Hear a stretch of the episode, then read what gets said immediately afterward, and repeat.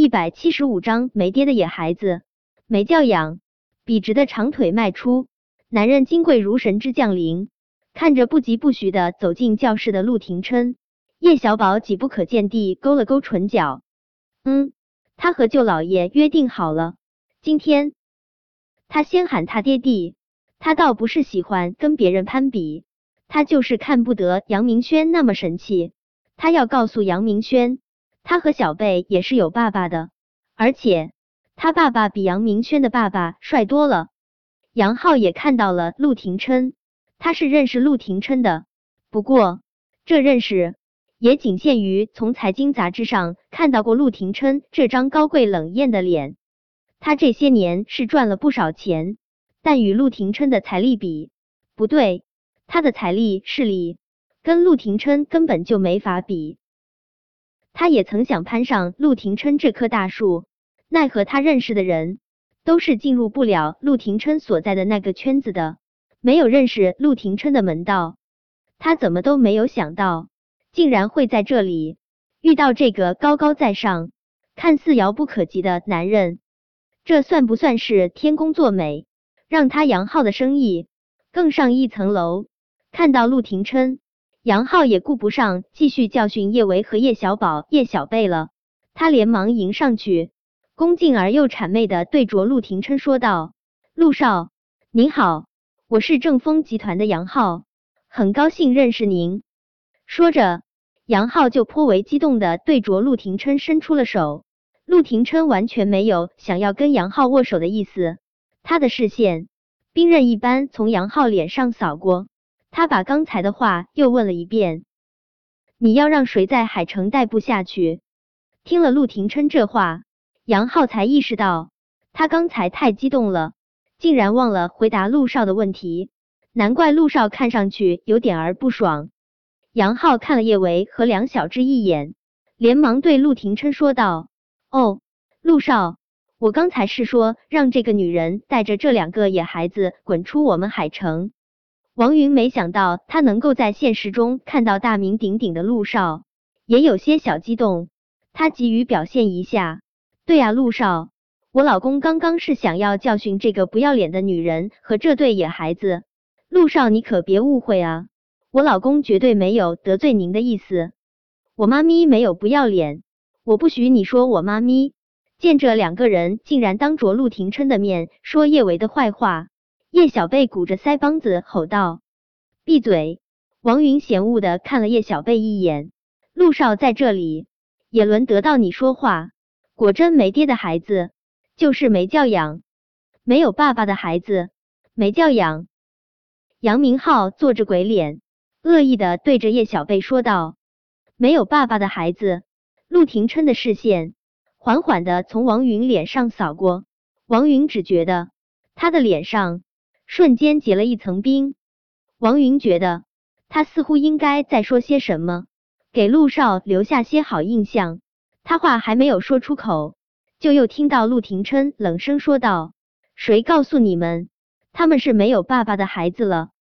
陆少，人就是有这种心理，针对一个人，也希望别人跟他一起针对他。杨浩刚想对陆廷琛说几句叶维母子的坏话，他的视线不经意从叶小宝脸上扫过，他忽然意识到了些什么不对劲。这个野孩子的脸为什么看上去跟陆少这么像？杨浩半张着嘴巴，他看看叶小宝，又看看陆廷琛，这样一对比，他更是如遭雷劈。岂止是像啊，简直就是一个模子里面刻出来的。难道这个野孩子是陆少的种？杨浩脑海中刚闪过这个念头，他就听到叶小宝说道：“爹地，你终于过来了！你再不过来，大家可就真以为我和小贝是没有爹地的孩子了。”爹地！杨浩和王云都差点儿控制不住的惊呼出声。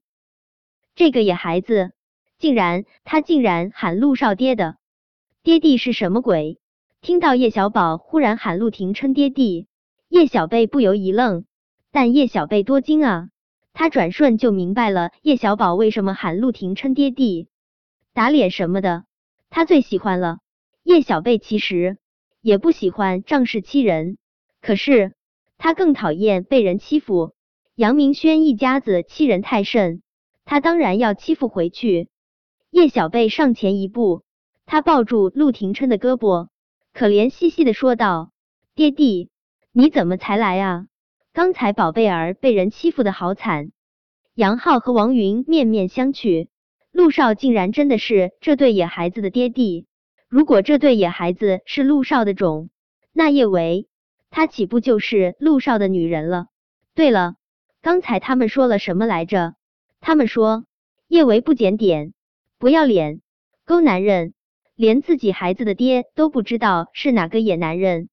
对他们还说叶小宝和叶小贝是野孩子，没教养的野孩子。杨浩和王云真想把刚才的话都给吞回去，可是说出去的话，泼出去的水，收不回来了。叶伟也没想到叶小宝和叶小贝会忽然喊陆廷琛爹地，不由得一愣。他其实不想让人误会梁小芝和陆廷琛之间的关系，不过有些时候人活在世上，确实需要仗势欺人，否则别人只会觉得你人善可欺。他从来没有想要伤害过杨浩这一家子，可他们却一次次欺负梁小芝，他没有必要继续忍下去。杨明轩的确只是一个小孩子，但是这个世界上。并非只有大人会伤人，被错误引导的小孩子伤起人来不逊于大人。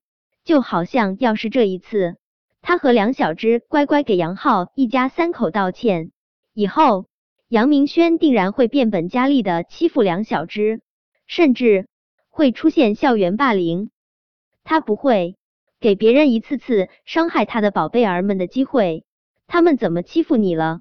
陆廷琛一把将叶小贝抱到怀中，关切问道：“杨浩怎么都没有想到，那个被外界形容的凶残的近乎如毛饮血的男人，竟然会有如此温柔的一片，顿时有点儿大跌眼镜。